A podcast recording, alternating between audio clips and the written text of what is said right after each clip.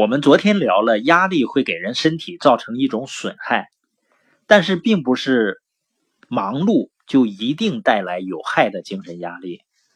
比如说，一家公司的老板，他公司的经营呢一帆风顺，利润滚滚，而且他觉得自己的工作呢很有意义，自信心也非常强，干劲十足。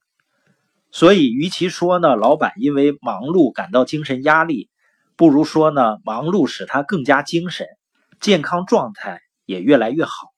所以，负面的、消极的思想才能够带来精神压力。比如像有的人很有地位，忽然呢被贬值了，或者是呢到了退休年龄卸任了，在这种情况下呢，很闲暇。但是很闲暇，对于有些人反而造成一种精神压力。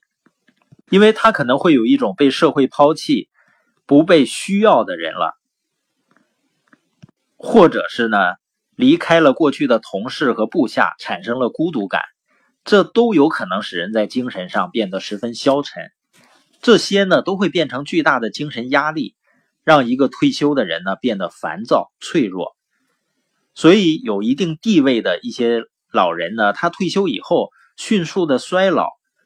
就是因为他陷入了有害的精神压力中不能自拔，所以人如果要迟钝一些呢，他就会减轻神经的负担，也就是钝感力呢，能让我们的神经不经常受到异常的刺激，让血管呢能保持舒张的状态，让血液呢畅通的在身体里流通。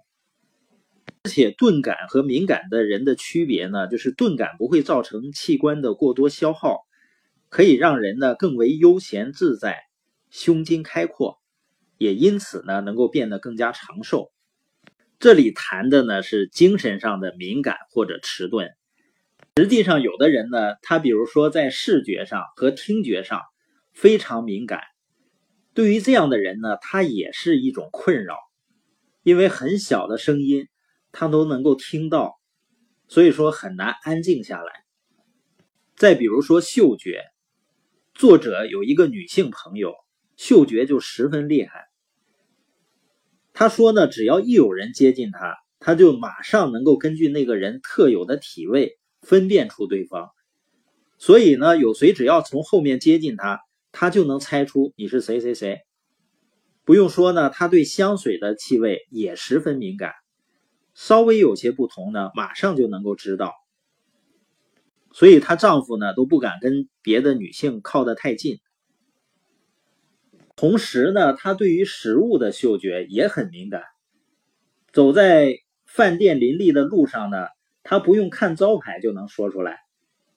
哎，前面有一家韩国料理店，胡同里有一家中国菜馆，等等。这一点呢，让作者大为惊叹啊。他那种敏锐的嗅觉，就让人感觉到和牵着一条警犬走路没有什么两样。然而呢，人不是狗嘛，没有必要有那么敏锐的嗅觉。事实上呢，由于这位女性朋友嗅觉过于发达，食物稍微有一点异味呢，或者她不喜欢的那种味道，就绝对是无法下咽。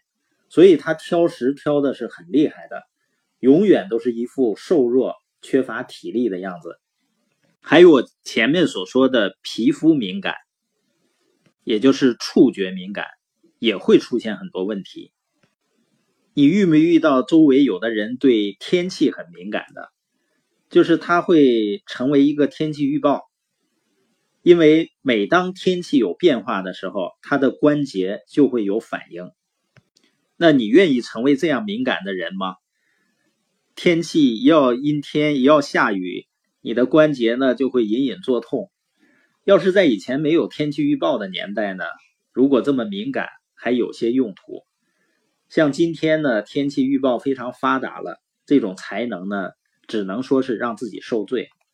所以我们说了，人体的各种感觉器官由于过于敏感而造成的负面影响。听到这儿，我们就可以明白了吧？感官过于敏感未必就是优秀。就是好，许多时候呢，钝感比敏感呢对自己更加有益。钝感的人和敏感的人相比呢，钝感的人可以更为悠闲自在，更为心胸开阔，因此呢，也更加能够健康长寿。让我们为你的钝感干一杯吧。